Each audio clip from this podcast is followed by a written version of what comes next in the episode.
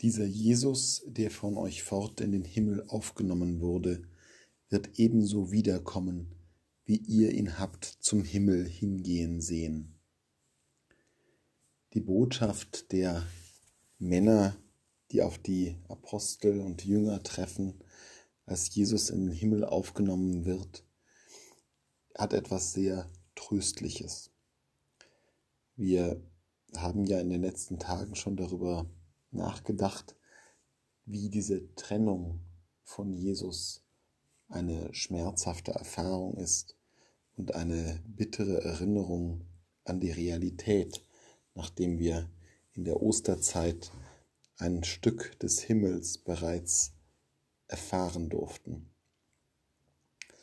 Dieser Himmel ist aber kein abgeschlossener Raum mehr.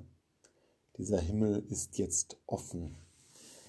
Dieser Himmel ist durch die Osternacht mit der Erde verbunden, wie es im Exultet heißt. Und der Himmel ist für uns offen, aber auch von Gott her offen. Und Jesus, der in den Himmel aufgenommen wurde, wird wiederkommen, wie wir ihn zum Himmel hingehen sehen haben. Dieses Wiederkommen bedeutet, dass er am Ende der Tage in diese Welt kommt. Das heißt nicht, die Welt wird vergehen und ihr werdet dann wieder bei Jesus sein, sondern er wird wiederkommen in diese Welt. Und das ist eine besonders schöne Hoffnung, die wir hier hegen dürfen dass diese Welt für immer mit Jesus verbunden ist. Nicht nur jetzt, wo wir hier wandeln, inmitten von Schwierigkeiten, Herausforderungen, Problemen, Leid und Not, sondern auch in der Ewigkeit. Auch wenn Jesus wiederkommt, spielt diese Welt eine zentrale Rolle. Seine Schöpfung ist nicht auf eine bestimmte Zeit befristet, sondern ist auf Dauer, auf Ewigkeit angelegt.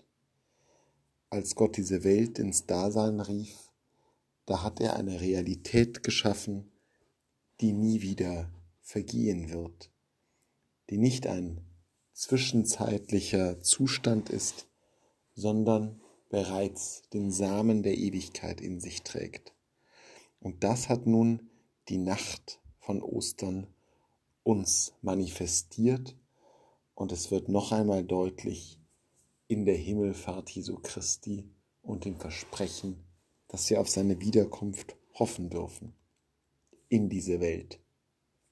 Seine Wiederkunft in die Welt mit all den Dingen, die uns wichtig sind, mit den Düften der Erde, die uns jetzt im Frühling Freude machen, mit den guten Mahlzeiten, mit den freundschaftlichen Umarmungen, die wir derzeit ja so sehr vermissen, mit dem Miteinander in Familien und Freundeskreisen, mit dem, wie ein Kind seine Mutter und ein Vater sein Kind anblickt, mit all dem, was wir an Wertvollem hier anhäufen, sind wir in der Gegenwart Gottes und werden wir in der Gegenwart Gottes sein.